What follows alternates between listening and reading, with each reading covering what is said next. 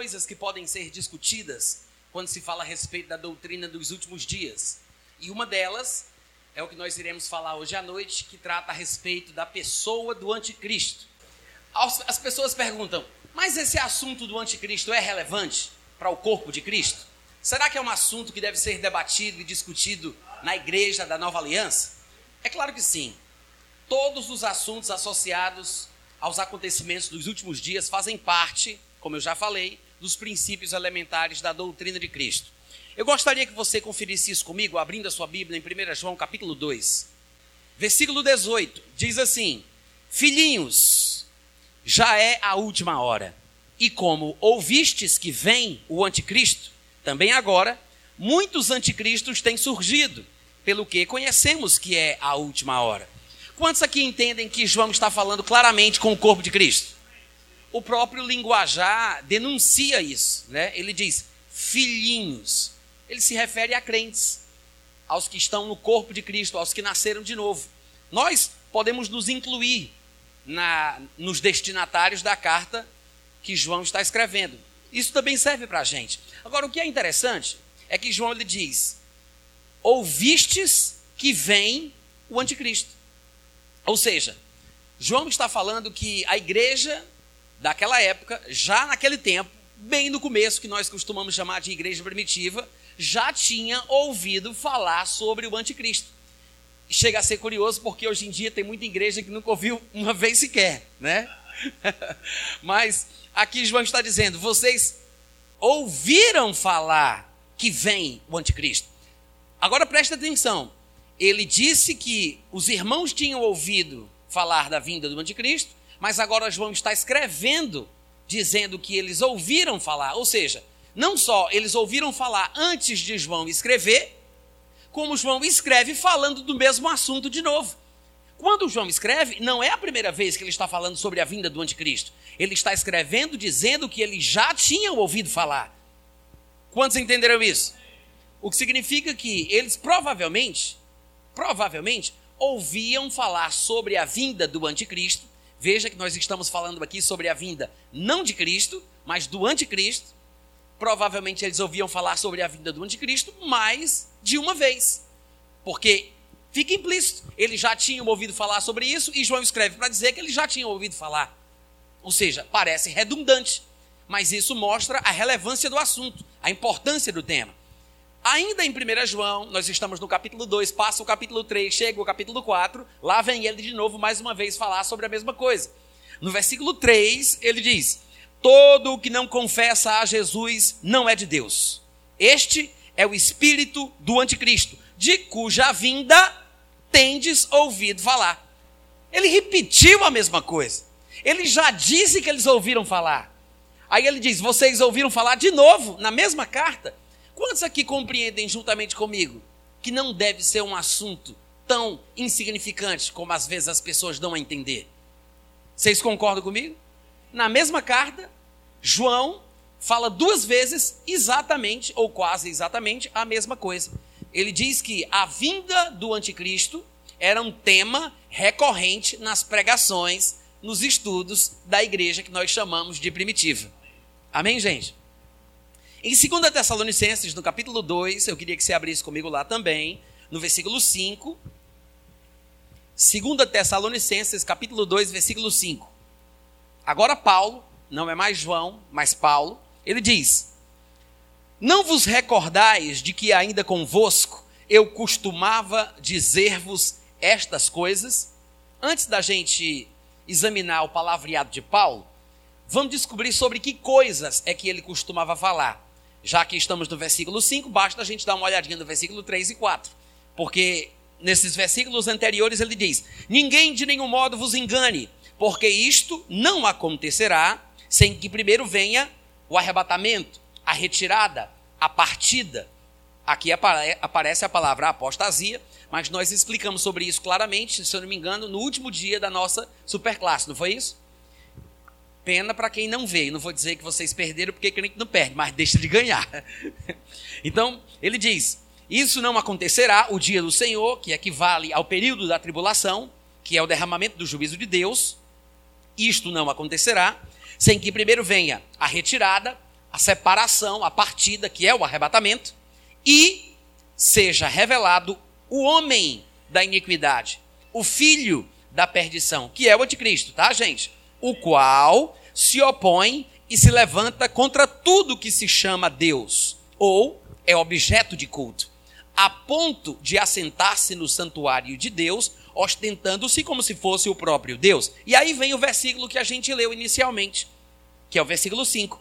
Não vos recordais de que ainda convosco eu costumava dizer-vos estas coisas? Sobre que coisas Paulo costumava falar, gente?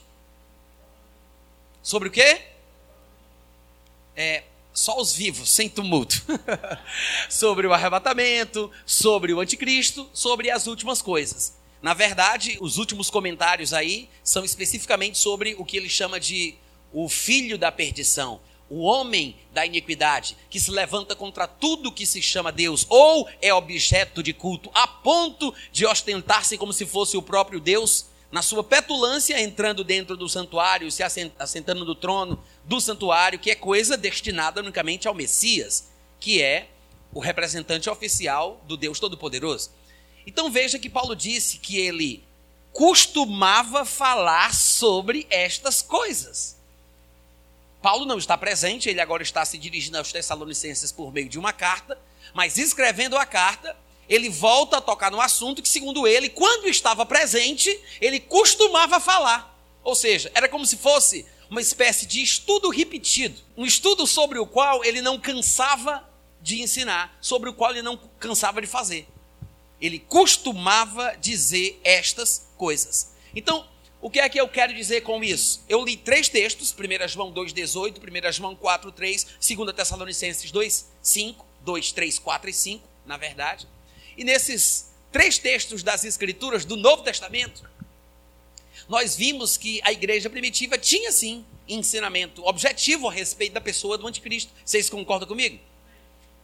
Os textos mostram que eles pregavam sobre a vinda do anticristo, não somente sobre a vinda de Cristo, porque há uma ligação, porque são eventos que se sucedem: o arrebatamento, o aparecimento do Inico, a vinda do Senhor Jesus, o milênio. Então, são vários eventos que sucedem-se uns aos outros.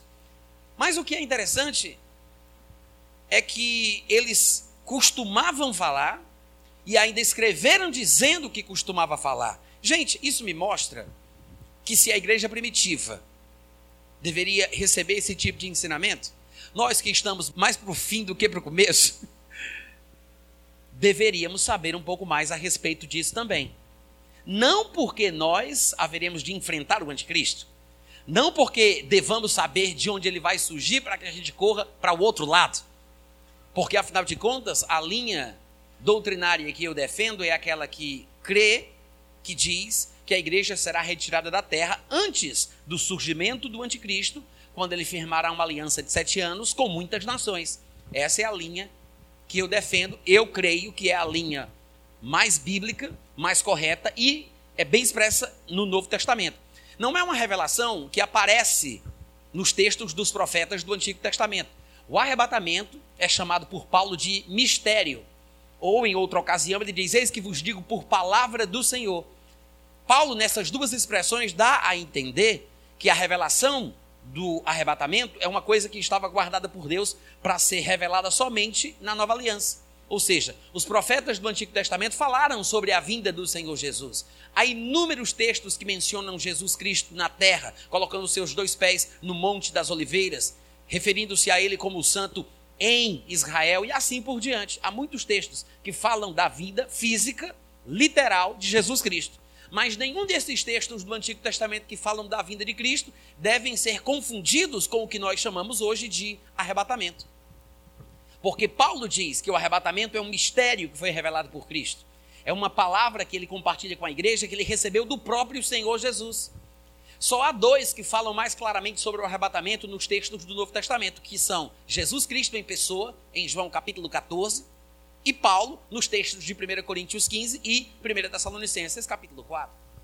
Jesus Cristo ele falou, ainda que de forma meio enigmática, né, muito resumidamente, é como se ele estivesse deixando para Paulo trazer a explicação minuciosa a respeito do assunto, Mas lá em João 14 ele dá a entender, ele ensina o arrebatamento nas suas palavras, quando ele diz: Eu vou preparar lugar para vocês, porque na casa de meu pai há muitas moradas. Se assim não fosse, eu vulo teria dito.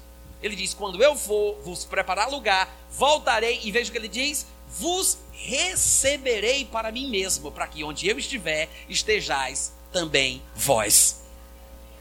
E Paulo, explicando exatamente isso, quando Jesus contou para ele sobre o arrebatamento, Paulo disse que quando nós nos encontrássemos com o Senhor, nós estaríamos para sempre com Ele. Encontraremos o Senhor dos ares e assim estaremos para sempre com o Senhor. São as palavras de Paulo que ele recebeu de Jesus, falando exatamente sobre a mesma coisa que Jesus Cristo tratou em João capítulo 14. O arrebatamento, diferentemente da vinda de Cristo, é quando os santos são retirados da terra para se encontrarem com o Senhor Jesus dos ares. E assim estaremos para sempre com o Senhor. É por isso que o arrebatamento é a vinda de Cristo para o crente não é o que nós chamaríamos de a vinda de Jesus, tecnicamente falando, porque a vinda de Jesus, de acordo com as expressões bíblicas, é aquele acontecimento em que todo o olho o verá. Assim como um relâmpago sai do Oriente e se mostra no Ocidente, assim também há de ser a vinda do Filho do Homem. Então será uma coisa visível, mas o arrebatamento não.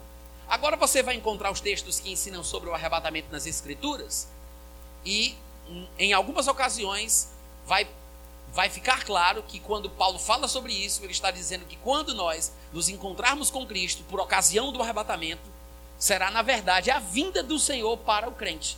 É por isso que às vezes as pessoas se atrapalham, porque nestes textos você vai encontrar expressões a vinda do Senhor, mas o contexto mostra claramente que Paulo está falando sobre a vinda do Senhor para o crente.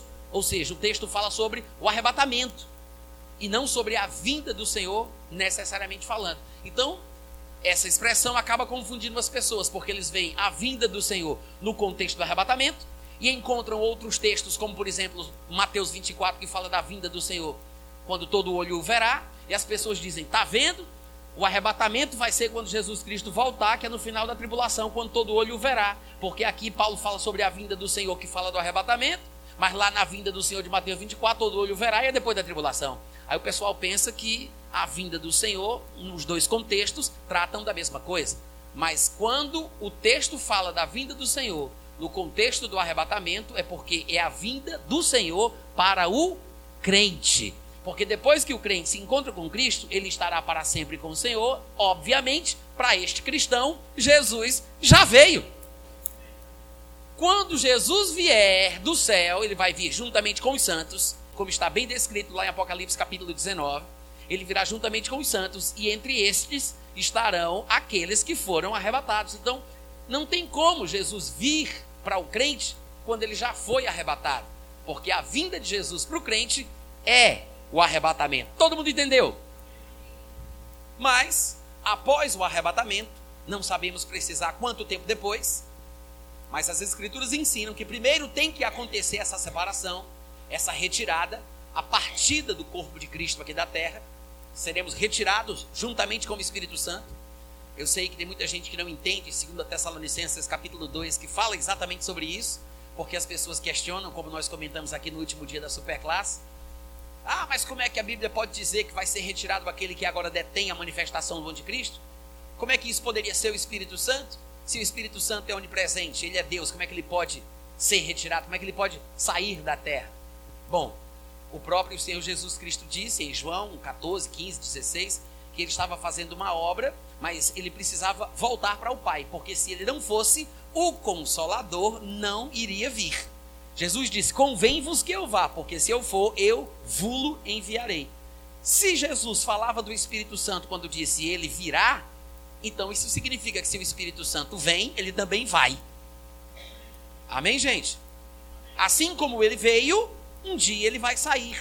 Não significa que o Espírito Santo não continuará agindo na terra ou deixará de ser onipresente. Na verdade, não significa isso, mas significa que o ministério atual do Espírito Santo, que está intrinsecamente ligado à operação da igreja na terra, ou seja, a presença do Espírito Santo hoje na terra, se resume ao que a igreja faz. O Espírito Santo veio para habitar no coração dos crentes, e é por isso que nós somos cheios do Espírito Santo e falamos em línguas, e atuamos debaixo da unção, nos dons, mas um dia tudo isso vai cessar quando o Espírito Santo, juntamente com o corpo de Cristo, forem retirados da terra.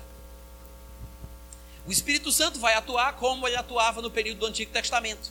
Virá sobre os homens, acontecerá grandes eventos. Dois profetas do mesmo naipe, do mesmo calibre, do mesmo pedigree dos profetas do Antigo Testamento estarão aqui na primeira metade da tribulação e darão, e darão testemunho e pregarão o evangelho, inclusive serão mortos na cidade de Jerusalém, como está escrito lá em Apocalipse capítulo 11, se eu não me engano, versículo 8 ou 18. Mas eu acabei de citar três textos do Novo Testamento, onde João e Paulo falam sobre o anticristo, mas eu gostaria de mencionar um quarto texto, onde Jesus mesmo fala sobre o anticristo, lá em Mateus capítulo 24, a partir do versículo 15, do 15 ao 21. Jesus também fala sobre o anticristo. No versículo 15 ele diz: Quando, pois, virdes o abominável da desolação, eu sempre quero lembrar que não é o abominável homem das neves, amém, gente? É o abominável da desolação e se refere ao anticristo. Olha aqui para mim. Ei, olha para cá. Esse abominável da desolação é o anticristo. A expressão abominável da desolação é apenas mais uma expressão que é usada nas escrituras para se referir ao anticristo. Poderíamos dizer que é um título, assim como filho da perdição, homem da iniquidade, abominável da desolação, Gog da terra de Magog, o pequeno chifre, o assírio, o falso profeta. Eu sei que alguns de vocês que são mais estudiosos de escatologia podem achar que eu errei em algumas citações que eu fiz de algumas expressões que aparecem na Bíblia, porque eu sei que a interpretação de alguns irmãos é diferente da minha. Mas todos os termos que eu usei aqui, incluindo Gog e falso profeta, no meu ponto de vista, se referem à pessoa do anticristo, ainda que exista pontos de vista diferentes a respeito do assunto. Eu não vou provar nada para ninguém, mas é possível que daqui para o final dessa mensagem, se Deus quiser e eu conseguir também, eu vou mostrar para vocês como o falso profeta provavelmente seja o anticristo. Hey! Tá Jesus Cristo! Se assusta não, crente. Amém? Isso é para ver se esse pessoal tá crente mesmo. Ô glória. Mateus capítulo 20. Mateus 24, 15. Vamos lá. Todo mundo achou, né? Vou ler, viu, gente? Quando, pois, virdes o abominável da desolação, de quem ou de que falou o profeta Daniel no lugar santo, quem lê entenda, então os que estiverem na Judéia fujam para os montes, quem estiver sobre o eirado, não desça a tirar da casa alguma coisa. Quem estiver no campo, não volte atrás para buscar a sua capa. Ai das que estiverem grávidas e das que amamentarem naqueles dias, porque afinal de contas, para fugir numa situação como essa, amamentando com um menino novo, é muito difícil. Por isso que ele diz: orem também para que a vossa fuga, porque ele está falando sobre um momento de desespero. Então, as mulheres grávidas e as que amamentam vão fugir. Por isso que ele disse: ai delas, porque para fugir assim é difícil.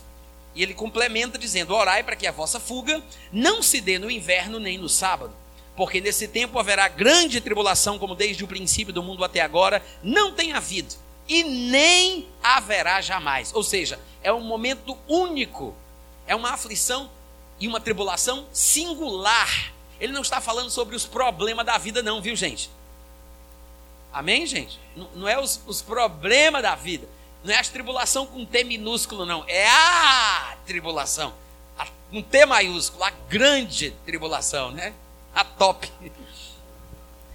É um momento específico em que a ira de Deus há de cair, especialmente sobre o povo judeu, mas também sobre os gentios. Porque a tribulação, ela vem para o judeu primeiro, mas também para o gentio.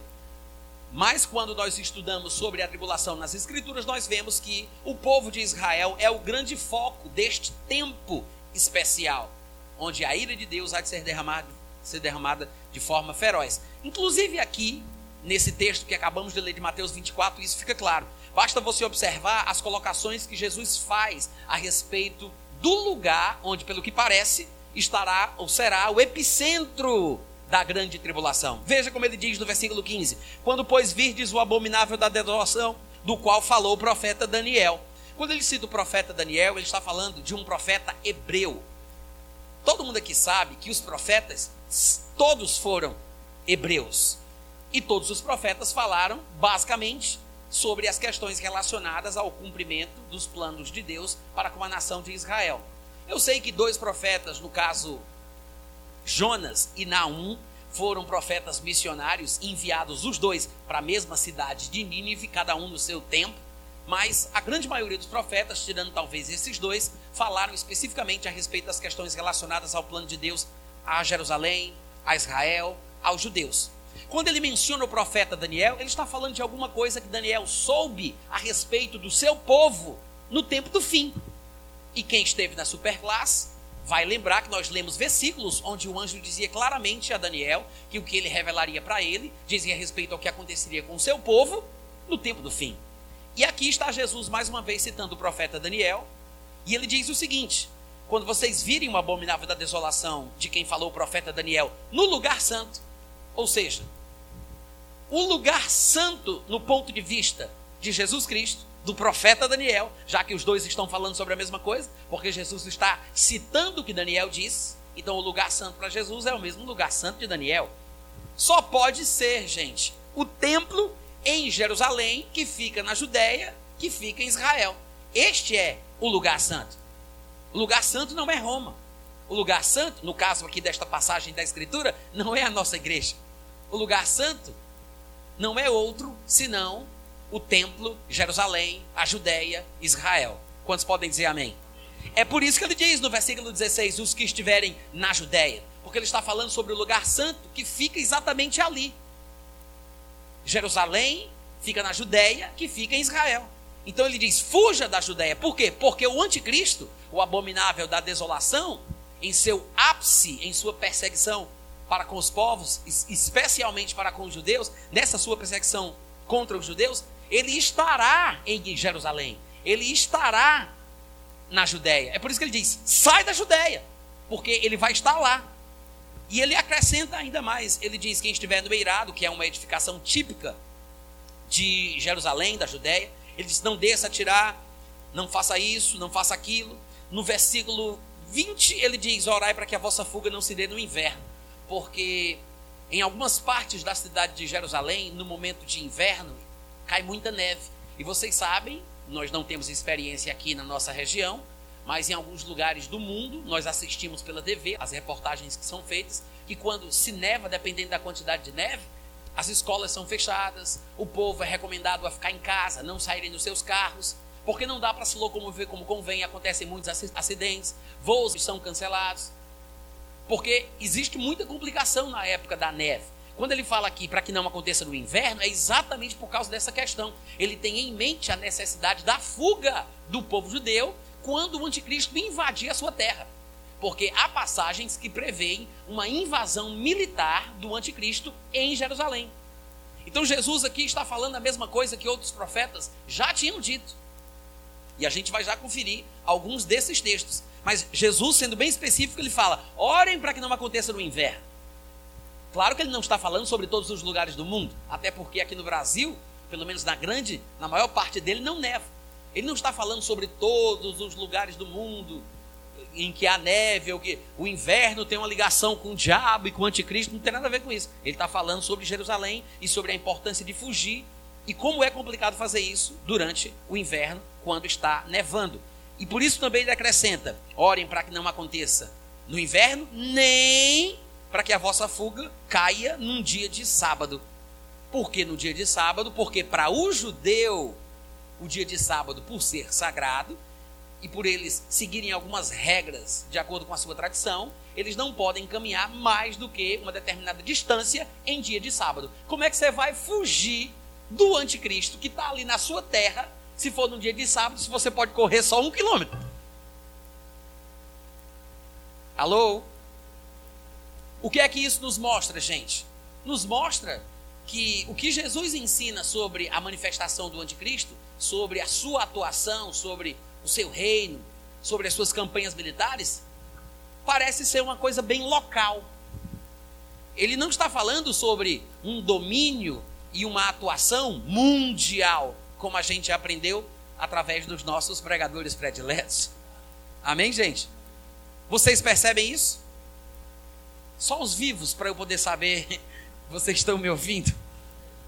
Não dá para perceber que ele parece apontar para uma atuação local, e esse local não é outro senão Israel, Judéia, Jerusalém, e para sermos mais precisos, precisos ainda, poderíamos dizer o templo que há de ser construído em Jerusalém, porque Paulo vai falar sobre a atuação do anticristo no templo, lá em 2 Tessalonicenses capítulo 2, quando ele diz que o anticristo entrará no santuário de Deus, então este santuário, que é o templo dos judeus, deverá estar em pé para que isso aconteça.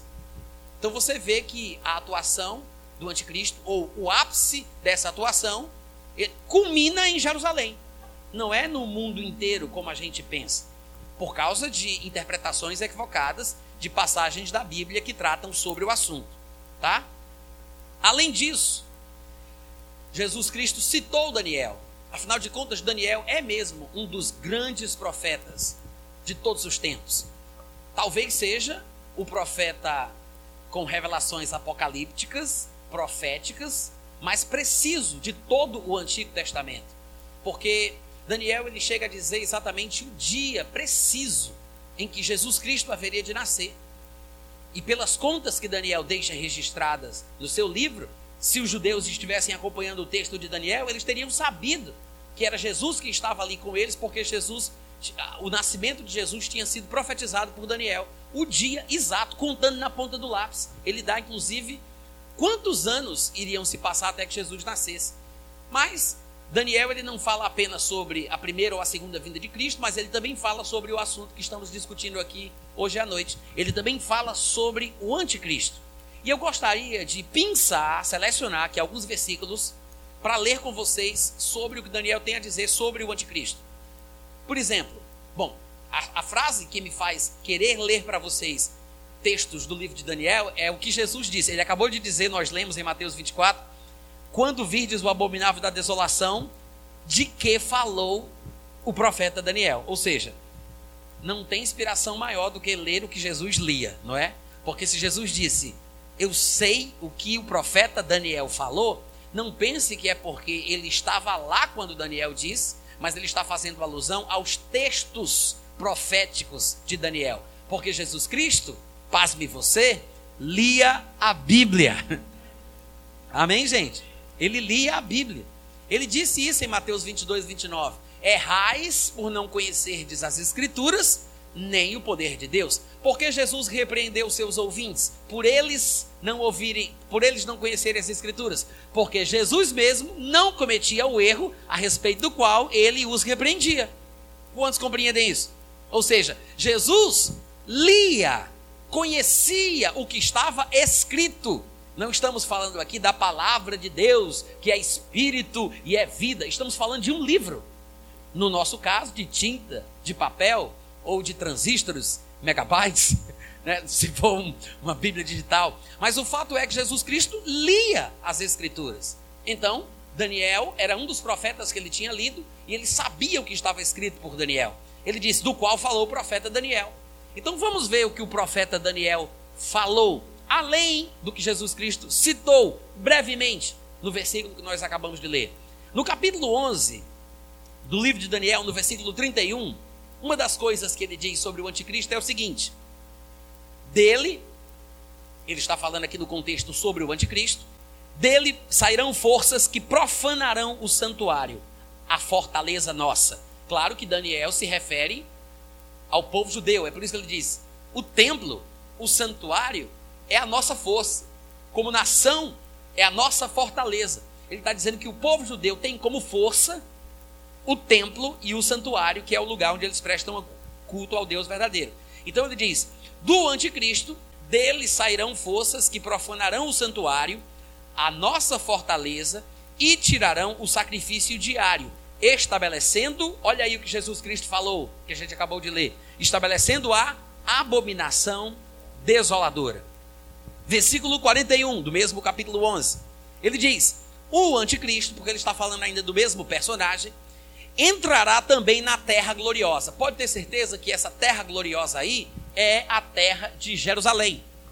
Ele diz: entrará também na terra gloriosa e muitos sucumbirão. Ele vem falando no contexto sobre as campanhas militares do anticristo. E ele diz que algumas nações perecerão ao seu ataque, outras escaparão. Em meio a estas nações que ele menciona, ele diz: o anticristo também entrará na terra de Jerusalém. E ele diz: e muitos judeus, obviamente, e dos que lá estiverem, que não sejam judeus, mas que porventura estejam na região, na cidade de Jerusalém, na região da Judéia, muitos sucumbirão. Alguns, talvez, por causa da predição de Jesus lá em Mateus 24, farão o que ele aconselhou: fugirão da Judéia, não voltarão para a cidade. Mas está previsto que ele entrará em Jerusalém, muitos que lá estiverem, na sua maioria judeus, sucumbirão, mas do seu poder escaparão estes: os edomitas, os moabitas, as primícias dos filhos de Amon ou amonitas. Ele está falando aqui sobre uma região que hoje é o que nós chamamos de Jordânia e também o norte da Península Arábica. É essa região ali sobre a qual ele está falando. Então ele está dizendo aqui o seguinte: que o anticristo vai invadir Jerusalém, vai matar muita gente, muito judeu vai morrer. E mais para frente, no versículo 45, ainda no capítulo 11, ele vai descrever com mais precisão em que lugar exatamente o anticristo, depois que tiver entrado em Jerusalém, em que lugar ele vai estabelecer a sua base militar, onde ele vai armar as suas tendas palacianas. No versículo 45 ele diz: Armará as suas tendas palacianas entre os mares, e aqui talvez nós tenhamos uma versão melhor que diz entre o mar grande, porque é exatamente essa a expressão que está sendo usada aí por Daniel. O mar grande se refere ao que nós hoje em dia chamamos de mar Mediterrâneo. Então ele está falando que o anticristo armará as suas tendas palacianas entre o mar grande ou entre o mar Mediterrâneo e o Monte Santo, que é o monte do templo. Ele está falando especificamente da terra de Israel, mais precisamente em Jerusalém. Ele diz que o anticristo vai estar ali, no olho do furacão. Irmãos, é exatamente o mesmo lugar do qual a gente ouve notícia e mais notícia, dia após dia, nas nossas TVs, através dos sites de notícias que nós seguimos. Todos os dias se fala sobre os conflitos entre os judeus e os muçulmanos no Monte do Templo apedrejamento, guerra, mortes e assim por diante. Todos os dias a gente ouve falar. É a razão do conflito que nós temos hoje em Jerusalém. É esse monte do templo. É o lugar onde estava construído o templo de Salomão, que foi destruído. Depois foi reconstruído e ampliado por Herodes, mas também foi destruído no ano 70 depois de Cristo. Mas um dia está previsto, tudo indica que ele há de se erguer de novo, e quando isso acontecer, o anticristo invadirá Jerusalém. E como Paulo vai dizer claramente em 2 Tessalonicenses, de fato, ele entrará dentro do templo. Amém, gente? Lá em 2 Tessalonicenses, capítulo 2, versículo 4, ele diz isso: que o anticristo se opõe e se levanta contra tudo que se chama Deus ou é objeto de culto a ponto de assentar-se no santuário de Deus, ostentando-se como se fosse o próprio Deus. Ou seja, hoje o santuário não existe, o templo não está lá. Mas pelos textos proféticos, inclusive esse, tudo indica que um novo templo será erguido. E é neste templo que, quando o anticristo invadir Jerusalém, armar as suas tendas palacianas entre o mar Mediterrâneo e o monte do templo, ele vai entrar no santuário se sentindo vitorioso, soberbo e arrogante, a ponto de assentar-se no trono que está destinado ao Messias, como se ele fosse o próprio Deus. Esses versículos que eu li de Daniel, do capítulo 11 especificamente, é claro que tem muitos mais, muitos outros textos, tem muito mais. Nós lemos apenas alguns. Eles mostram um lado militar. E o anticristo, ele traz consigo três aspectos distintos que são interdependentes, se relacionam entre si, que são aspectos militares, políticos e religiosos.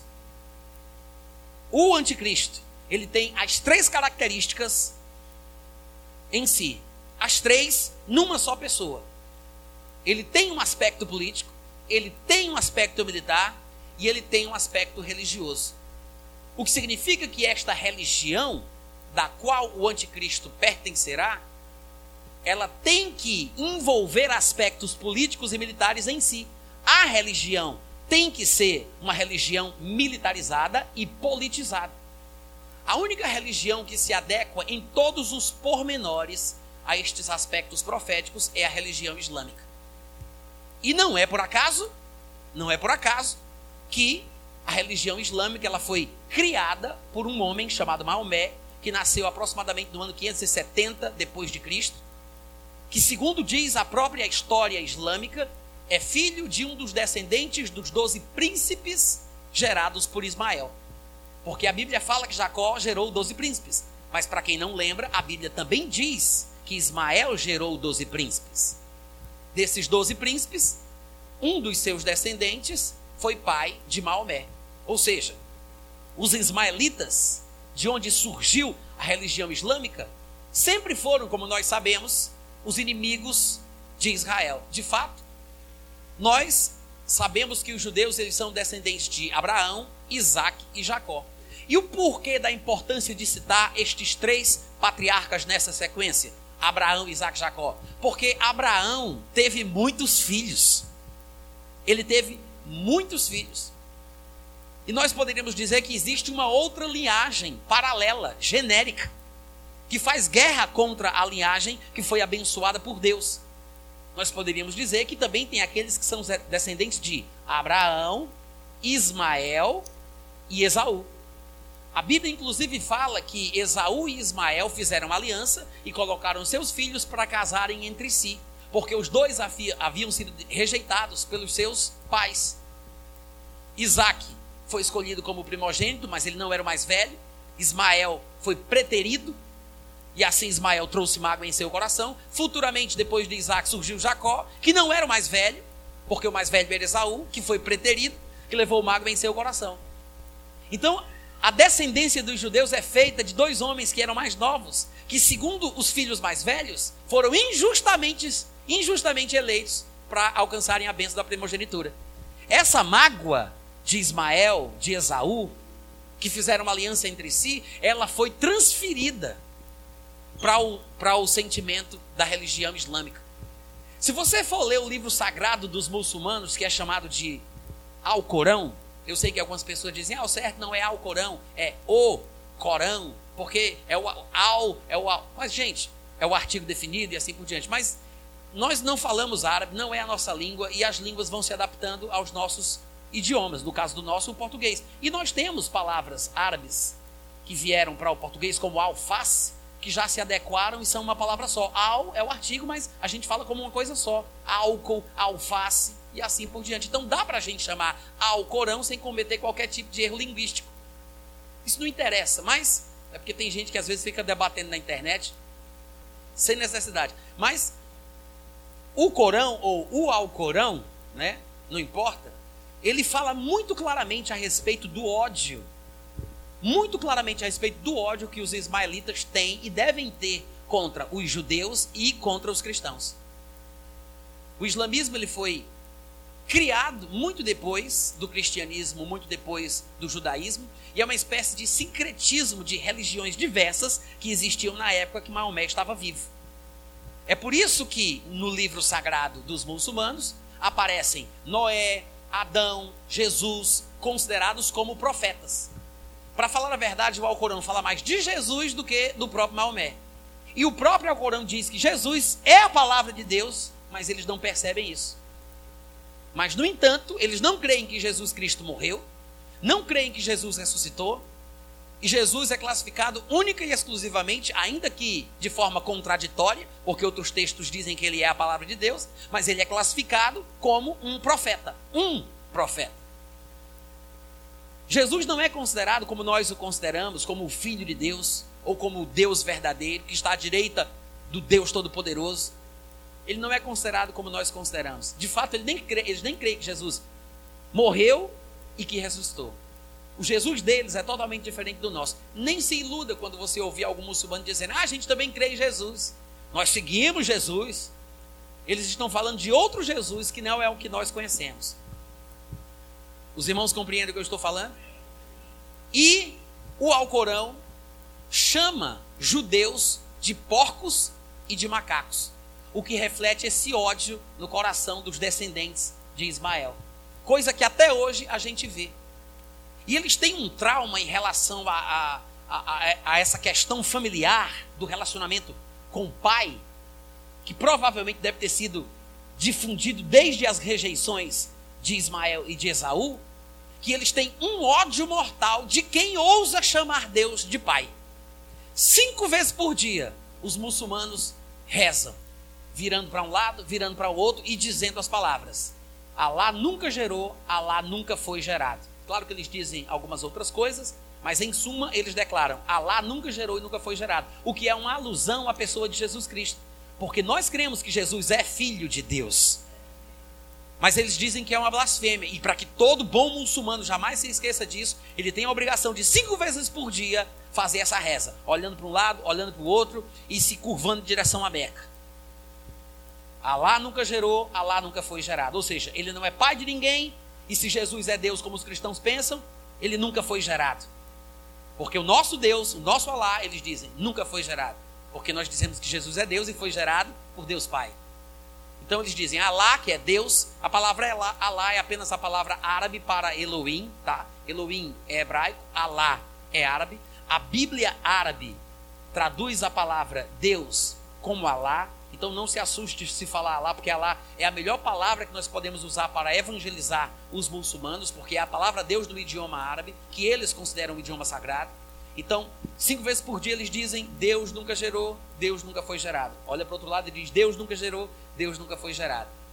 E está determinado na cultura islâmica que qualquer que ousar dizer que Deus é pai de Jesus Cristo, que Deus tem filho, esta pessoa deve ser morta por decapitação. Não é à toa que a gente vê os muçulmanos fazendo o que estão fazendo hoje em dia chamou a atenção da mídia as atrocidades cometidas pelo Estado Islâmico. Mas não pense que isso é uma coisa nova. Gente, isso vem acontecendo desde quando Maomé começou a sua campanha militar, política e religiosa, há muitos anos atrás na Península Arábica. Nem se iluda. Vá atrás da história. Até na internet, se você não quiser comprar algum livro, Procure no Wikipedia, procure no Google, você vai ver histórias e mais histórias e mais histórias ao longo dos séculos, gerações após gerações de atrocidades, terrorismos, morte, assassinato, com decapitação em cima de decapitação. Essa é a forma que o Império Islâmico se estabeleceu no mundo todo. O Império Islâmico ele se difundiu por toda a Arábia, tomou ali o Oriente Médio, subiu para a Europa e foi uma das razões porque teve a Primeira Guerra Mundial, porque o Império Otomano ele estava se espalhando como um câncer por toda a Europa. E aí eles se juntaram para tentar banir, deter o avanço do Império Otomano, que era um império islâmico, que nessa época tinha uma dinastia baseada na Turquia. Mas o Império Islâmico, ao longo dos anos, teve várias dinastias, e a capital do Império Islâmico foi mudando de lugar para lugar. Já foi no Egito, já, já foi no Cairo, já foi em Bagdá, já foi na Turquia, já foi na Síria. São várias dinastias ao longo do Império Islâmico.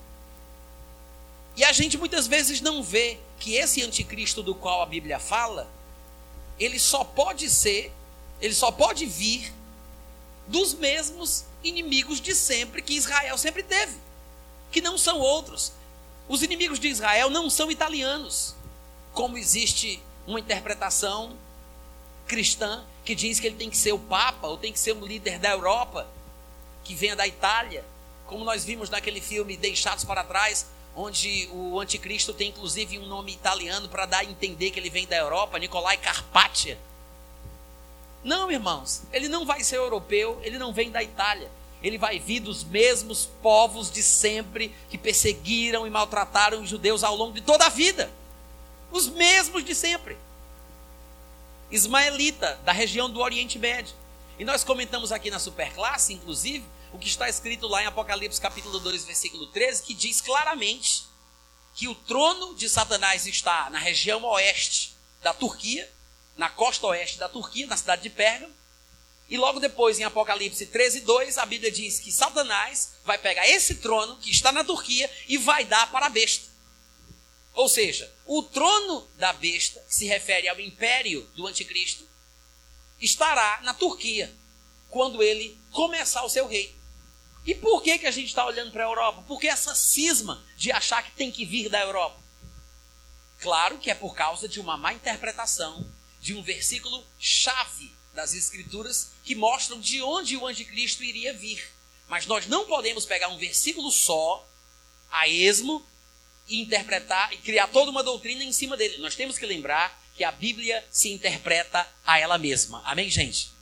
E nós temos inúmeros versículos que falam do anticristo, mas por causa desta passagem em particular, que é Daniel, capítulo 9, versículo 26, eu queria que colocasse aqui para mim, porque eu quero ler com o pessoal. Em Daniel 9, 26, nós temos uma descrição precisa sobre a etnia, ou de onde viria o anticristo. E por causa de uma má interpretação desse texto, as pessoas ficaram pensando que seria na Europa ou da Igreja Católica Apostólica Romana que está na Itália. Daniel 9, 26 diz assim: E depois de 62 semanas será cortado o ungido, e nada lhe subsistirá. E o povo do príncipe que há de vir, este príncipe que há de vir, é o anticristo, tá? E o povo do príncipe que há de vir destruirá a cidade e o santuário. Ele se refere aí a Jerusalém e ao templo, o santuário dos judeus. E o seu fim, o fim do anticristo, será com uma inundação. E ele diz: e até o fim haverá guerra. Ou seja, durante todo o momento em que o anticristo estiver atuando, haverá guerra, porque ele será um homem voltado para guerras. Ele não vai estabelecer paz. Quem pensa que o anticristo vai trazer paz se engana. Porque quando a Bíblia diz que vão dizer que vai haver paz, é por um breve espaço de tempo. Porque provavelmente ele vai solucionar o problema entre os judeus e os ismaelitas no Monte do Templo, permitindo a reconstrução do templo judeu. Então as pessoas vão pensar: agora não tem mais por que se preocupar com nada, porque finalmente esse homem conseguiu estabelecer a paz entre os judeus e os ismaelitas, e as nações do mundo ou são pelos ismaelitas ou são pelos judeus. Então fica essa guerra fria entre as nações. E quando ele fizer isso, as pessoas vão pensar que vai haver paz. Mas é momentâneo, muito breve. Porque, na verdade, durante todo o período do ministério do anticristo, haverá o quê? Guerra. Estão determinadas as assolações. Agora, o que é interessante é que ele diz lá em cima: o povo do príncipe que há de vir destruirá a cidade de Jerusalém e o santuário. Na época que Daniel disse isso, gente, o templo nem estava de pé para ele dizer isso. Porque, como vocês sabem, Daniel estava cativo na Babilônia. E os babilônicos haviam destruído a cidade de Jerusalém e o templo. Só que ele está aí prevendo uma reconstrução do templo, uma reconstrução da cidade, que de fato aconteceu, porque quando Jesus Cristo está na terra, ele é levado ao templo, ele é circuncidado ao oitavo dia, ele prega no templo, ele fala sobre uma futura destruição do templo, que é exatamente essa aqui. Ou seja, Daniel, antes do templo ter sido erguido, previu que ele, fica implícito, seria erguido de novo, porque tinha sido destruído pelos babilônios, e depois seria derrubado de novo, que foi o que Jesus também disse quando falou sobre não ficar pedra sobre pedra que não fosse derribada. O que aconteceu no ano 70 depois de Cristo. E esse é o problema da interpretação equivocada desta passagem. Porque Daniel deixou bem claro, ele disse: "O povo do anticristo, que é o povo do príncipe, o povo desse príncipe que virá, vai destruir o templo e vai destruir a cidade. Bastava ficarmos com o olho na história para que nós víssemos quem seria o povo que destruía Jerusalém. Quem seria o povo que destruiria o templo depois que ele fosse erguido? Da data da profecia em diante. Quantos estão entendendo? Bastava que nós ficássemos de olho na história. E o que é que acontece? Como no ano 70, Tito invade Jerusalém com a sua tropa, o povo então concluiu o quê? Que o povo do anticristo só poderia ser o povo romano. Essa é a razão porque a visão mais tradicional no cristianismo sobre o anticristo aponta para Roma, para a Itália. É por isso que o nome do anticristo no filme Deixados para Trás é Nicolai Carpaccia, capite? É uma, é uma referência à Itália, por causa desta interpretação. O que faz sentido. O que faz sentido. Só que é uma interpretação superficial, porque na verdade, quando ele usa a palavra povo aí em Daniel 9:26, ele se refere a uma palavra que traduzida corretamente significa etnia. Ele não está falando sobre um povo que tenha a cidadania, porque alguém pode ter dupla cidadania, mas ele está falando sobre etnia. Ele está falando que o povo deste príncipe vai invadir Jerusalém e vai destruir Jerusalém e o templo. É por isso que ele também não poderia ser judeu. De vez em quando aparece alguém que diz que o anticristo vai ser judeu e que os judeus vão ter que aceitá-lo.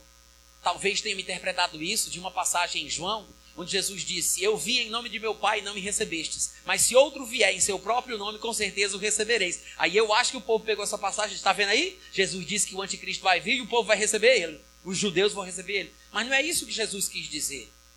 É muito provavelmente que é muito provável que Jesus estivesse ali apenas usando um adágio popular. Uma frase, um, um, explicando que ele veio em nome de seu pai e não o receberam. Mas se qualquer outro falar em seu próprio nome, o povo aceita. Ele não estava dizendo que os judeus receberiam o anticristo. E, e que por isso, para os judeus o receberem, ele tem que ser judeu. Porque eles não vão receber o Messias que não seja judeu. Mas em nenhum lugar da Bíblia se fala sobre o anticristo ser judeu. Este texto fala sobre a etnia dele. Porque ele diz: o povo do anticristo vai invadir Jerusalém. Ou seja, se fosse judeu, como é que o anjo diria? Que o anticristo, que é judeu, o povo do anticristo, que é judeu, vai invadir os judeus, que é o seu próprio povo. Não faz sentido. Quantos entenderam o que eu falei?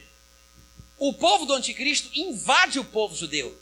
Porque o povo do anticristo não é o povo judeu. Porque o anticristo não é judeu. Ficou claro? Sim ou não, gente? O povo do anticristo. Então fica no ar a pergunta: quem diabo é o anticristo? Né? Eu usei diabo aqui proposital, porque é muito pertinente. da onde é que vem o anticristo? Quem é esse povo dele? O que a gente tem que entender é que a palavra povo, como eu já falei, dá a ideia de etnia.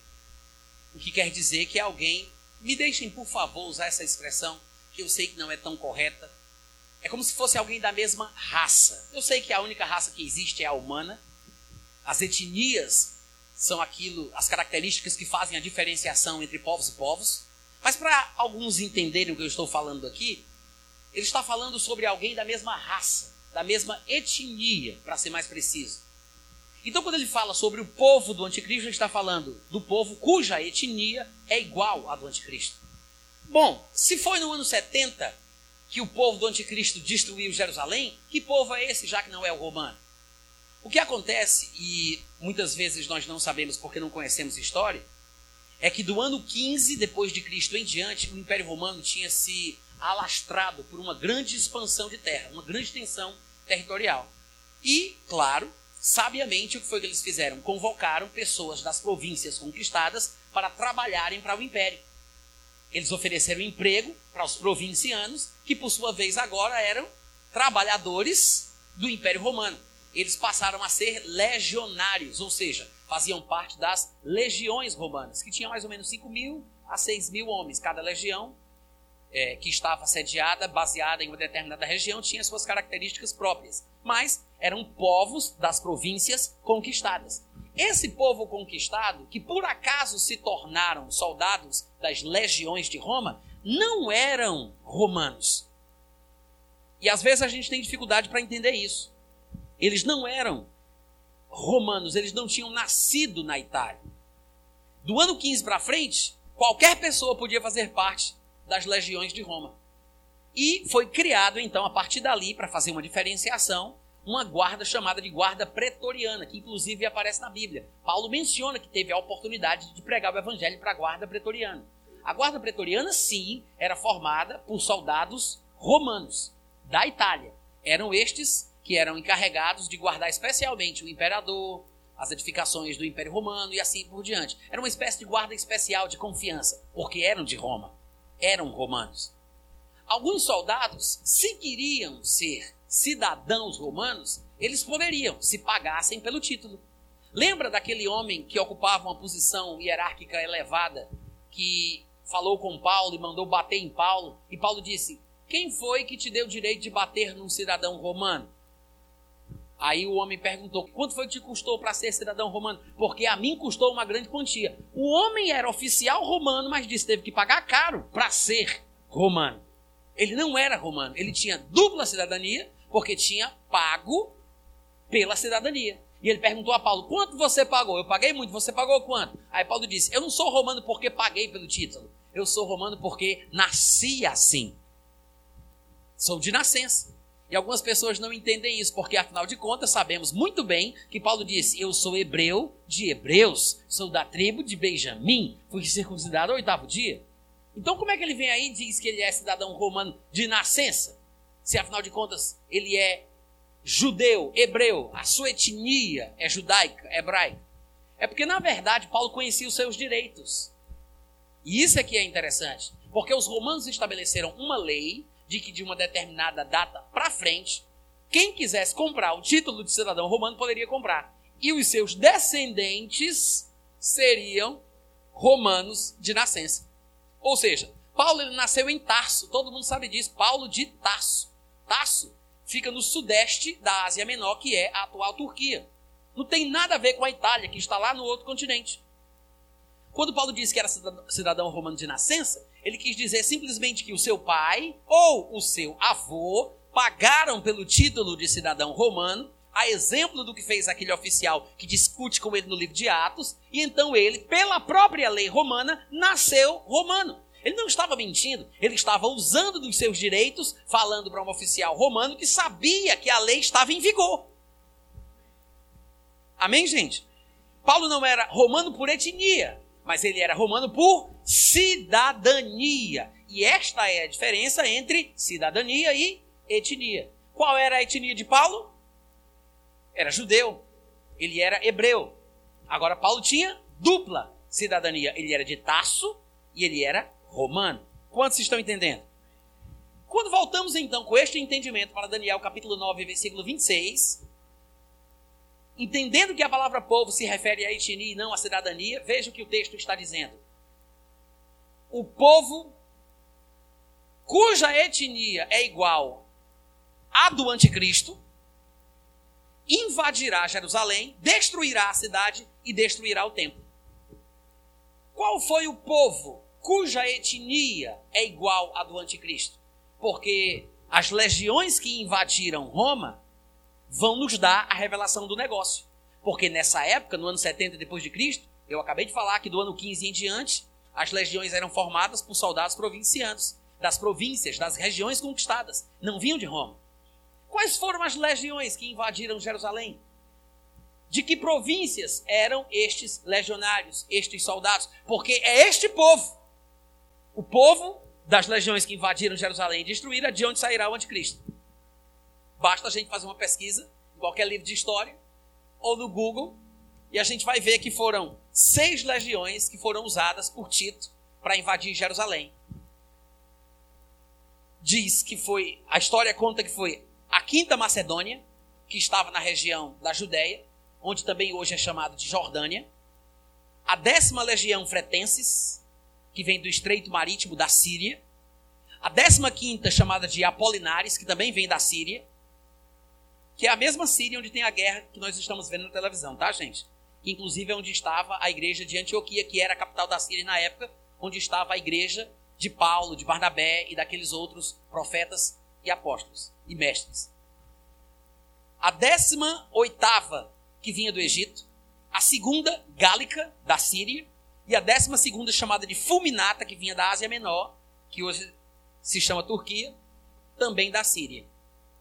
Se a gente for parar para pensar, todas as seis legiões vinham dos povos ao redor de Israel, onde habitavam os eternos inimigos dos judeus, descendentes de Ismael e de Esaú.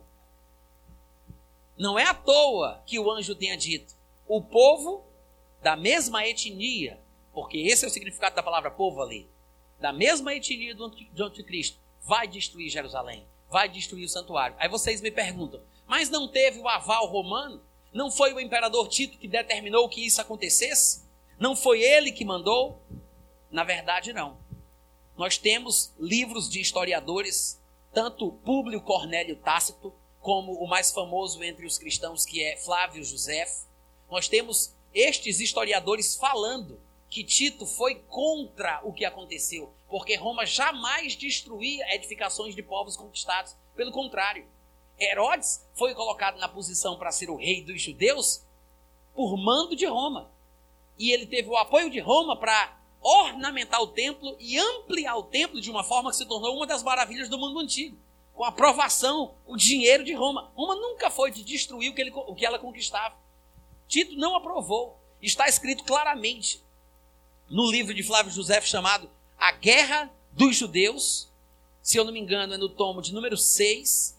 Em vários parágrafos, ele relata claramente, porque, segundo ele, ele estava presente com Tito na hora em que os legionários invadiram por causa de um ódio mortal que eles tinham contra os judeus, porque eram vizinhos e inimigos, mas agora tinham ao seu lado o fato de estarem a serviço de Roma.